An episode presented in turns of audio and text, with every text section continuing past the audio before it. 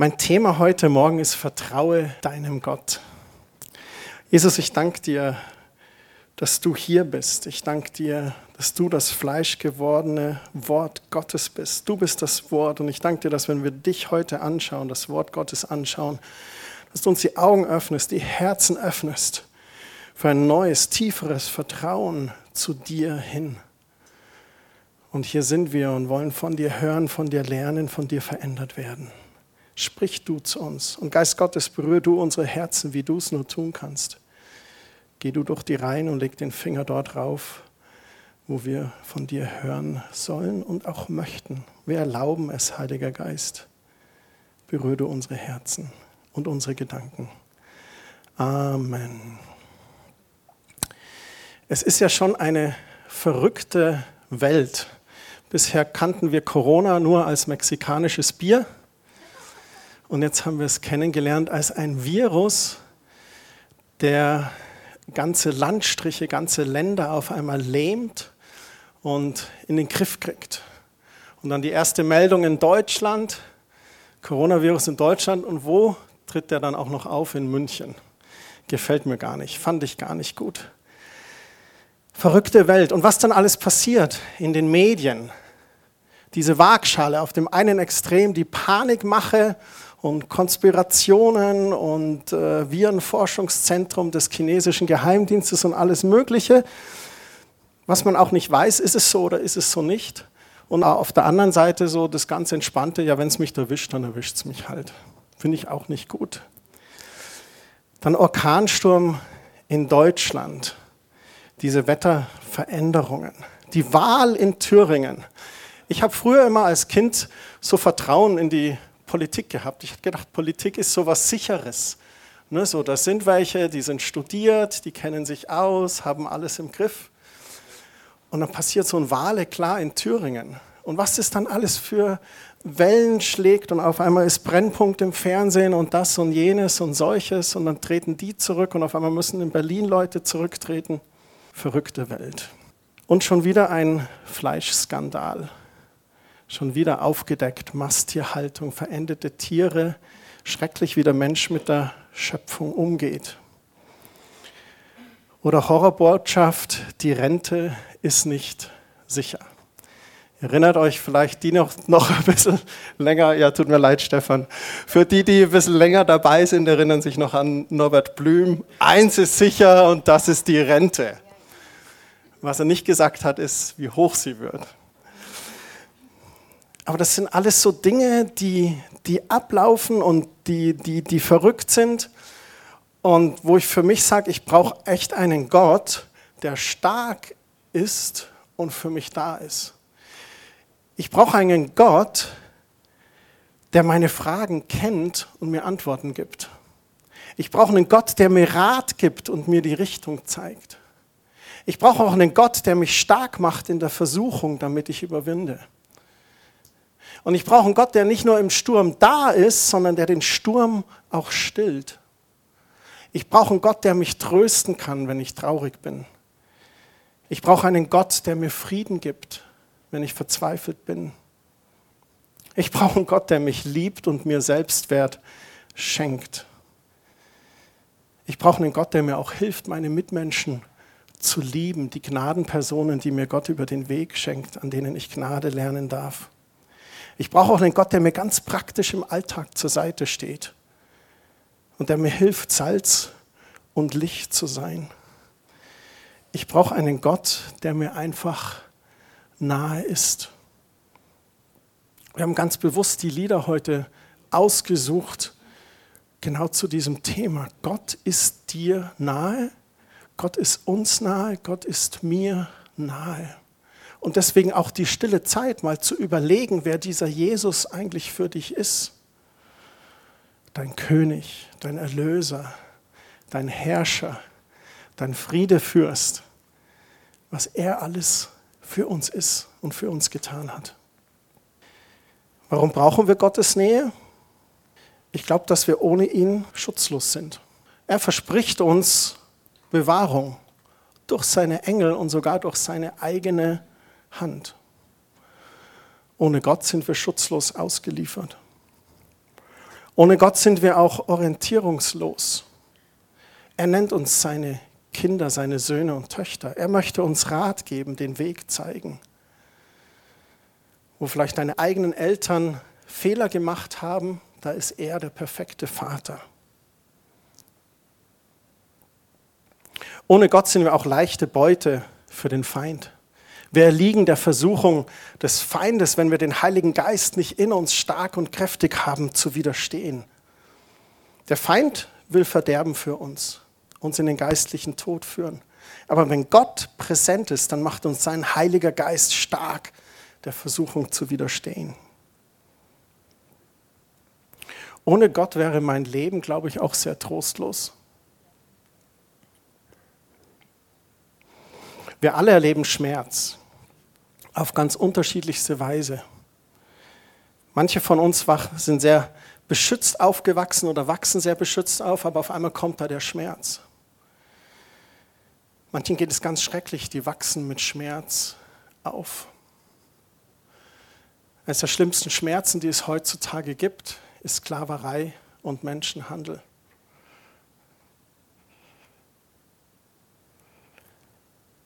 Den Schmerz, den wir oft in der westlichen Welt haben, ist zumeist oberflächlich.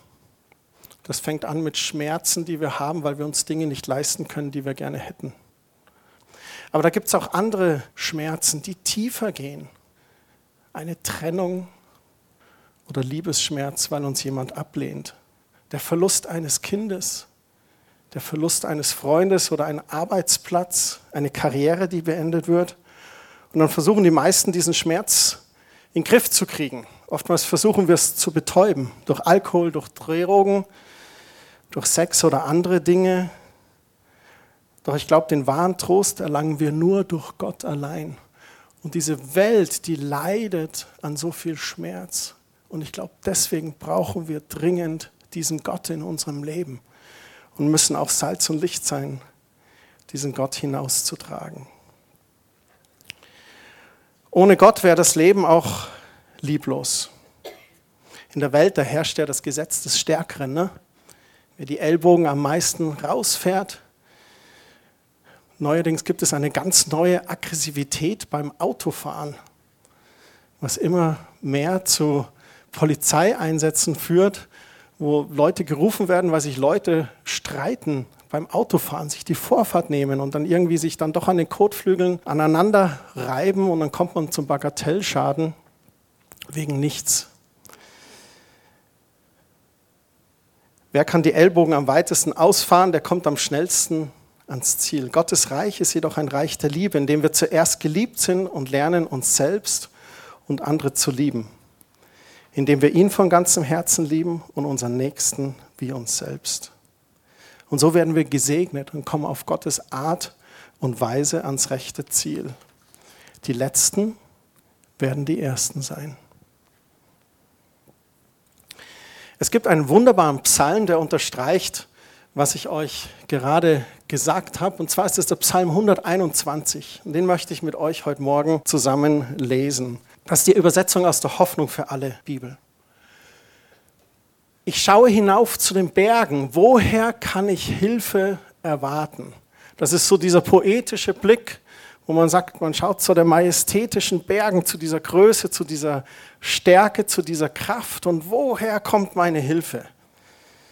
Meine Hilfe kommt vom Herrn, der Himmel und Erde gemacht hat.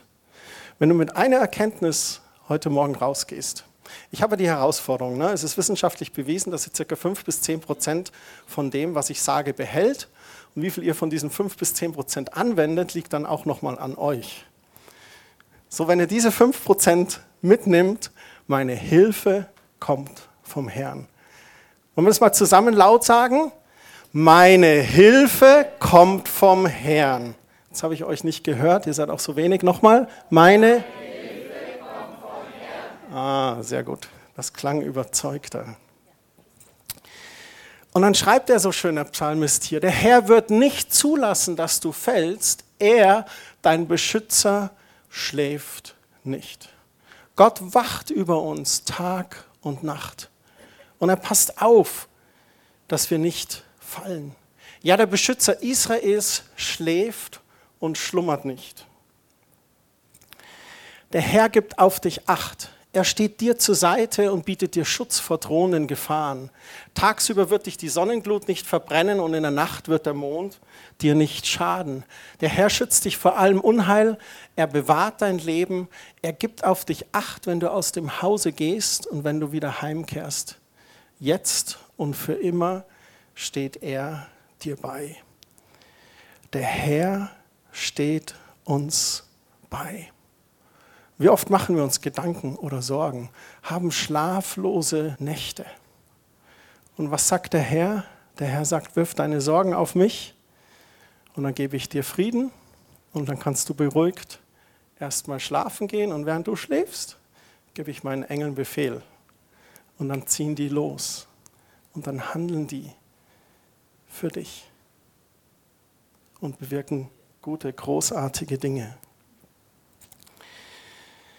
Es gibt ein ganz praktisches Beispiel von einer Person, die Hilfe von Jesus erfährt. Und wenn ich jetzt das Beispiel nenne, dann habe ich auch wieder die Herausforderung, dass ihr dieses Beispiel schon sehr oft gehört habt. Für diejenigen, die schon länger mit Jesus gehen. Aber das Beispiel ist so gut und ich finde mich selbst darin so, so gut. Es ist in Matthäus Kapitel 14. Jesus hatte gerade erfahren, dass Johannes der Täufer von Herodes geköpft wurde. Johannes gab sein Leben als Märtyrer. Und Jesus war sicherlich traurig darüber und man liest, dass er sich an einen einsamen Ort zurückzieht, wo er für sich war. Und dann folgten aber ganz viele Leute Jesus. Sie ließen ihm da keine Ruhe. Sie wollten was von ihm. Sie hatten schon von ihm gehört. Er war schon bekannt. Und er hatte Mitleid mit ihnen und heilte viele Kranke, hieß es da. Anschließend vermehrte er die Brote und Fische und 5000 Männer und deren Frauen und Kinder wurden satt an dem Tag. Was für ein Tag der Wunder muss das gewesen sein? Was für eine Woche für Jesus. Johannes gibt sein Leben als Märtyrer. Die Bibel beschreibt uns, dass ihn das tief bewegt hat. Und Jesus will sich zurückziehen, doch die Leute sind hinter ihm her. Sie wollen den Messias, den Erlöser, den Retter. Sie wollen auch was haben von dem Kuchen, auch ein paar Krümel erwischen. Und Jesus ist seiner Berufung treu. Er heilt viele Kranke. Er tut Wunder. Er ernährt diese 5000 Männer und ihre Frauen und Kinder und die wurden alle satt. Anschließend fuhr er mit den Jüngern im Boot auf die andere Uferseite und stieg ans Ufer, um ungestört zu beten. Und in der Nacht waren die Jünger im Boot auf dem See und Jesus ging ihnen auf dem Wasser entgegen. Die Jünger erschraken sehr und Jesus sagte ihnen, seid getrost, ich bin es, fürchtet euch nicht. Was für eine Erscheinung muss das gewesen sein? Stell dir vor, du bist auf dem Tegernsee und angelst da so ein bisschen in den Morgenstunden. Oder auf dem Chiemsee, da gibt es Chiemseerenken. Und auf einmal kommt da in der Dämmerung und läuft jemand auf dem Wasser entgegen. Und die Jünger erschraken, offensichtlich. Ist ja was Außergewöhnliches. Und dann lesen wir, wie Petrus ihm auf dem Wasser entgegenkommen wollte. Er sagt, Herr, ich will dir entgegenkommen. Und Jesus sagte zu ihm, ja komm. Und da stieg Petrus aus dem Boot und er konnte auf dem Wasser gehen und ging Jesus entgegen. Was für ein Wunder. Und hier schon die ersten Zwischenrufe, aber nicht lange. Stimmt. Aber lass uns hier mal innehalten. Petrus sagt, ich will das auch. Und dann sagt Jesus, ja komm. Wenn Jesus sagt, komm, dann ist immer gut, gleich zu reagieren, nicht auf ein zweites Kommen zu, an, zu warten. Und er geht aufs Wasser und geht ihm entgegen. Petrus geht auf dem Wasser. Sensationell. Dann heißt es, als er jedoch die hohen Wellen sah, erschrak er und begann zu sinken. Als ich von dem Coronavirus hörte, bin ich zu Hause geblieben und habe mich eingesperrt. Als ich vor dem Orkansturm hörte, habe ich eine Woche Urlaub genommen. Als ich von der Politik hörte, habe ich mich entschieden, jetzt gehe ich gar nicht mehr wählen. Als ich von dem Fleischskandal hörte, wusste ich nicht mehr, was ich eigentlich noch essen soll. Und als ich von der Rente hörte, habe ich meinen Pastor angerufen und mit ihm drüber geredet. Ich weiß nicht was. Nein, war ein Scherz. Er schaute auf diese hohen Wellen. Und wie oft ist es bei uns? Wie oft haben wir Situationen, wo wir ganz voller fester Glauben sind? Wir sind ermutigt, wir sind vielleicht bei einer Konferenz und du bist total begeistert und du bist da ein paar Tage und es sind super Predigten und super Lobpreis und du kaufst dir dann noch ein, zwei Bücher und fängst da schon das Lesen an, abends in der Unterkunft, in der Unterbringung und dann kommst du nach Hause und du bist in dem Alltag. Und dann kommen irgendwelche Dinge. Und wir sind alle schon dort gewesen. Und dann kommt die Herausforderung. Einen Tag gehen wir noch auf dem Wasser und alles ist super. Und dann kommen auf einmal die hohen Wellen. Und als er die hohen Wellen sah, was begann? Er begann zu sinken. Ich habe das noch gar nicht im Urtext angeschaut. Mich würde mal interessieren, warum da steht, er begann zu sinken. Hat das angefangen, war das ein Prozess? Hat das ein bisschen gedauert? Man könnte auch sagen, als er die hohen Wellen sah, sank er, wumm, weg. Und Jesus streckte ihm die Hand entgegen. Ihr könnt das in Matthäus 14 nachlesen. Ab Vers 31 heißt es da, er ergriff ihn und sagte, hast du so wenig Glauben, Petrus, vertrau mir doch. Er streckte ihm die Hand entgegen, ergriff ihn. Und sie stiegen ins Boot und der Sturm legte sich. Und da fielen sie alle vor Jesus nieder und riefen, du bist wirklich der Sohn Gottes. Viele reden davon, dass Petrus aus Angst in den Wellen gesunken ist. Doch das nur einmal. Wenige reden davon, dass er zweimal auf dem Wasser lief. Jesus hat ihn dann genommen und zu zweit sind sie zurück ins Boot. Da steckt ganz viel Symbolik für mich drin dieses übernatürliche Erscheinen Jesu. Die Jünger sind da und da ist der Sturm und dann erscheint Jesus übernatürlich und er greift ein. Jesus greift ein. Jesus ist kein Gott, der nicht eingreift. Jesus greift ein und er möchte bei uns, bei dir auch eingreifen. Egal, was dich gerade beschäftigt. Und ich glaube, Jesus würde uns am liebsten so ein bisschen zurufen, immer vertraue mir, vertraue mir. Und deswegen der Titel der Predigt heute Morgen auch, vertraue auf Gott.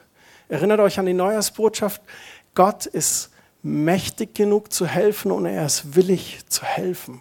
Vertraue deinem Gott. Und schlussendlich hilft er ihm auch einfach ganz praktisch. Es kommt da keine Lektion. Weißt du, Petrus, während Petrus so halb am Ertrinken ist oder da so ein bisschen rumschwingen. Also das ist folgendermaßen. Du bist jetzt gesunken, weil du auf die Wellen geschaut hast. Jetzt hör mal auf, auf die Wellen zu schauen und hier wieder Fokus auf mich. Schau mal wieder auf Jesus. Und dann, ah, jetzt geht Petrus ein Birnchen auf.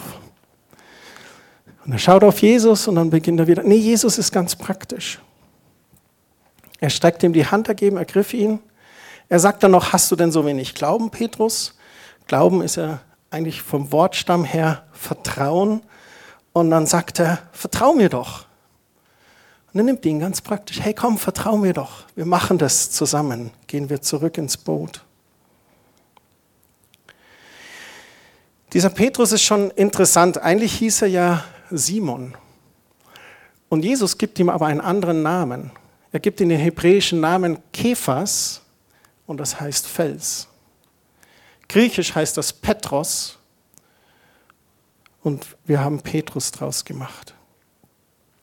Später sagt er zu ihm, Petrus, du bist der Fels, auf den ich meine Gemeinde bauen möchte. Warum sagt er das zu dem Petrus? Übrigens derselbe Petrus, der ihn später dreimal verleugnet. Aber in dieser Situation, wo Jesus das zu ihm sagt, da ist er mit den Jüngern alleine und er fragt sie, was meinst du, was glaubt ihr, wer ich wirklich bin? Und Petrus sagt da zu ihm, du bist der Christus, du bist der Retter. Warum kann er das so voller Überzeugung sagen? Weil er ihn genau als das erfahren hat. Als er auf die Wellen schaute und begann zu sinken, da war Christus sein Retter, sein Erlöser. Und er erkennt dieses übernatürliche Wirken. Er erkennt in ihm den Sohn Gottes. Er sagt, du bist der Erlöser. Du bist der Christus. Du bist der Messias. Und Jesus sagt zu ihm, Petrus, du bist der Fels. Was für eine erstaunliche Begebenheit und welche Offenbarung Petrus da rauszieht. Und ich glaube, die leidenschaftlichsten Christen auf dieser Erde sind diejenigen, die durch Täler gegangen sind und erlebt haben, wie Jesus ihr Fels war in ihrem Leben. Die durch Herausforderungen und Stürme des Lebens gegangen sind und erlebt haben, wie Gott treu ist und ihnen beisteht. Bitte zieht nicht den falschen Umkehrschluss daraus. Ich sage nicht, du musst durch Täler und Stürme, um ein leidenschaftlicher Christ zu sein. Aber es bewirkt etwas in uns, wenn wir durch diese Täler mit Jesus gehen. Und ob ich schon wanderte im finsteren Tal, du bist bei mir. Und es gibt so einschneidende Erlebnisse. Wir hatten schlechte Arztberichte, aber Gott war unser Fels durch diese Zeit. Ich hatte schon oft negative Kontoauszüge, aber Gott ist mein Fels, mein Versorger. Ich habe schon in gewissen Formen Missbrauch erlebt, aber Gott ist mein Fels und mein Heiland. Gottes Hand hat mich herausgeholt. Und es gibt manchmal so einschneidende Erlebnisse, die uns wie ein Blitz vom Himmel treffen. Das sind so Sätze, die dein ganzes Leben auf den Kopf stellen. Ich habe eine kleine Auswahl hier. Der Satz, ich liebe dich nicht mehr. Oder der Satz, der Tumor ist bösartig. Oder der Satz, Mama, Papa, ich bin schwanger. Oder der Anruf, Papa, ich bin auf der Polizeiwache.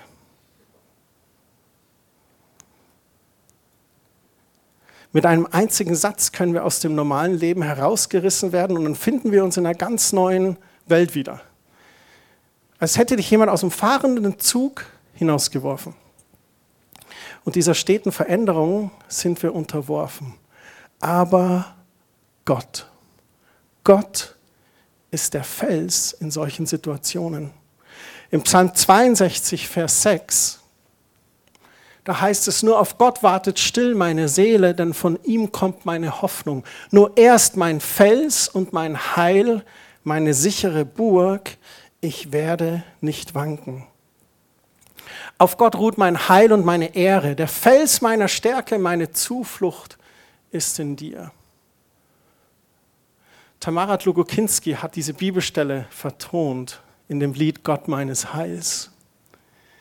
Vertraue auf ihn alle Zeit, o oh Volk, schüttet euer Herz vor ihm aus, Gott ist unsere Zuflucht. Ich möchte euch das zurufen heute Morgen. In einer hoffnungslosen Welt, in einer Welt, wo schreckliche Nachrichten kommen und wir manchmal irritiert sind, von ihm kommt deine Hoffnung. Er ist deine sichere Burg. Er ist dein starker Fels und deine Zuflucht. Und ein Schlüssel dazu ist, glaube ich, dieses schüttet euer Herz vor Gott aus. Ich finde das so toll in der Schlachterübersetzung, Psalm 62, Vers 9. Vertrau auf ihn alle Zeit, o oh Volk. Vertraue deinem Gott. Er ist mächtig und willig. Und schüttet euer Herz vor ihm aus. Manchmal verstehen wir die Dinge nicht mehr.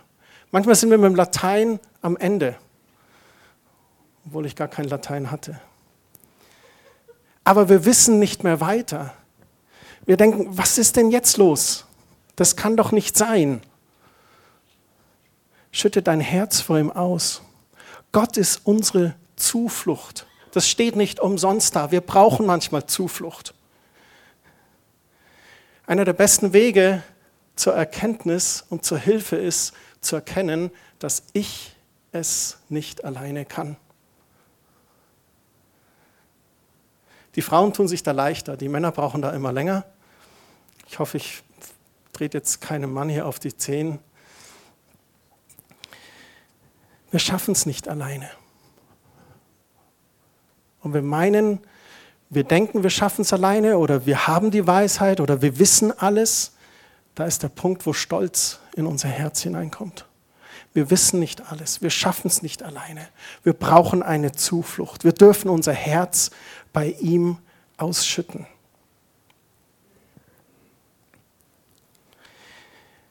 Wie können wir diesem Gott vertrauen? Eine letzte Bibelstelle für heute aus Jesaja 43. Da sagt der Prophet oder Gott spricht durch den Propheten und sagt, ich der Herr bin der einzige Gott, nur ich kann euch retten. Und dann fängt er an, darüber zu reden, ich habe es euch wissen lassen, euch immer geholfen. Durch die Propheten habt ihr von mir gehört. Habt ihr je einen anderen Gott mit solcher Macht gekannt? Ihr seid Zeugen, dass ich allein Gott bin. Und ich werde auch in Zukunft immer derselbe sein. Niemand kann meiner Hand entfliehen. Ist jemand in der Lage, das rückgängig zu machen, was ich getan habe? Ich, der Herr, euer Erlöser, der heilige Gott Israels, verspreche, um euch zu befreien, werde ich ein großes Heer nach Babylonien schicken. Die Bewohner des Landes, die Chaldäer, werde ich als Flüchtlinge vertreiben. Ihre Prachtschiffe, auf denen sie sonst immer gefeiert haben, werden dann zu Fluchtschiffen. Ich bin der Herr, euer heiliger Gott. Ich habe euch Volk Israel geschaffen und ich bin euer König. Und dann erzählt er diese Geschichte in Vers 16 ich habe für eure Vorfahren einen Weg durch das Meer gebahnt und sie sicher durch die Fluten geführt. Im Vers 17, das Heer der Feinde mit seinen Streitwagen und Pferden ließ sich ins Verderben laufen. Da lagen sie nun die Helden und sie standen nie wieder auf. Ihr Leben erlosch wie ein verglimmender Docht. Doch hängt nicht wehmütig diesen Wundern nach, bleibt nicht bei der Vergangenheit stehen. Gott spricht hier und sagt, erinnert euch doch daran, Volk Israel, erinnert euch daran, wie ich euch befreit habe. Ich weiß nicht, ob ihr ein Gebetstagebuch führt oder ob ihr Notizen in eure Bibel macht. Es ist eine echt geniale Sache. Ich schreibe mir das auf, wenn ich Sachen mit Gott erlebt habe. Ich schreibe mir das auf, wenn eine Gebetserhörung war. Ich schreibe mir das auf, wenn ich ein kleines Wunder erlebt habe. Und wenn ich dann durch ein Tal gehen muss und mich erinnern möchte, wie treu Gott ist, dann schaue ich da rein und lese das nach.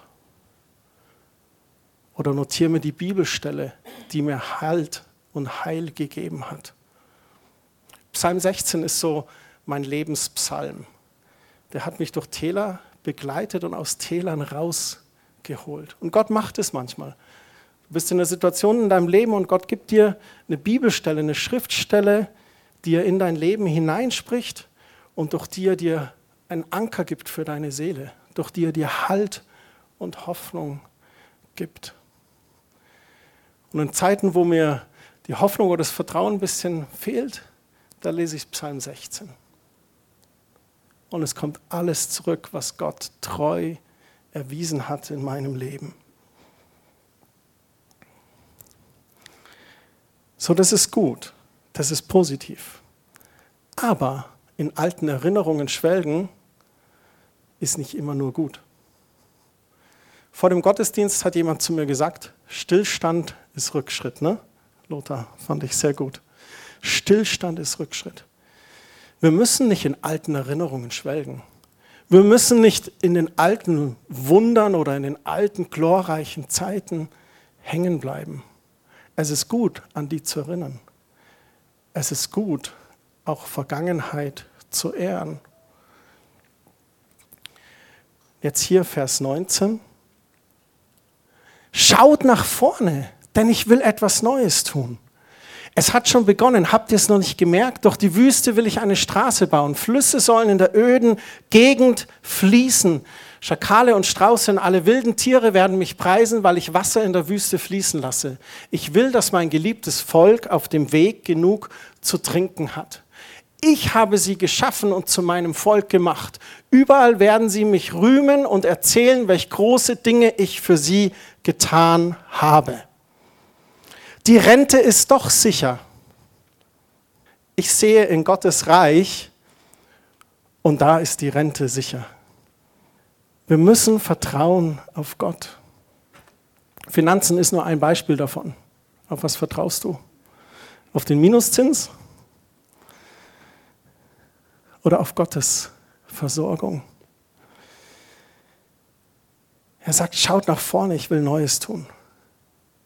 Gott möchte, dass wir ihm vertrauen, auf allen Wegen unseres Lebens. Wie können wir das tun? Schütte dein Herz vor Gott aus. Auch die Dinge, die du nicht verstehst oder die Dinge, wo du Fragen hast. Gott liebt es, wenn wir zu ihm kommen und ihn anbeten. Und Gott liebt es genauso, wenn wir zu ihm kommen und mit unseren Zweifeln, mit unserem Ängsten, mit unserem Ich verstehe die Welt nicht mehr kommen. Weil er sehr gerne als Vater uns in den Arm nimmt und dann sagt, soll ich dir das erklären? Weißt du warum? Und dann fängt er an, mit uns zu reden. Lies von Gottes Vertrauensbeweisen in seinem Wort. Lies von seinen Verheißungen.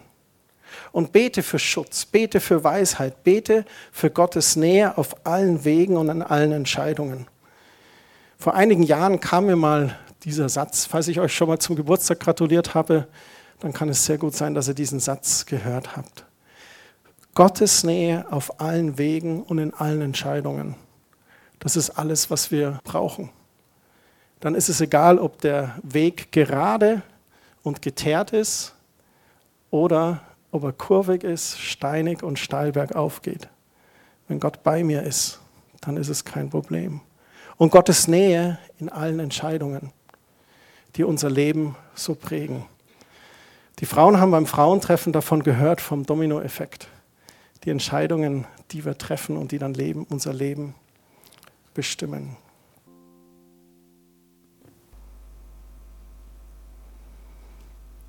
Ich möchte euch noch segnen. Gott, du bist treu und mächtig. Ich bitte dich um deinen Schutz und Segen für jeden einzelnen von uns für diese Woche sei du uns nahe, auf allen Wegen und in allen Entscheidungen. Heiliger Geist, führ und leite uns. Hilf uns Salz und Licht zu sein. Amen.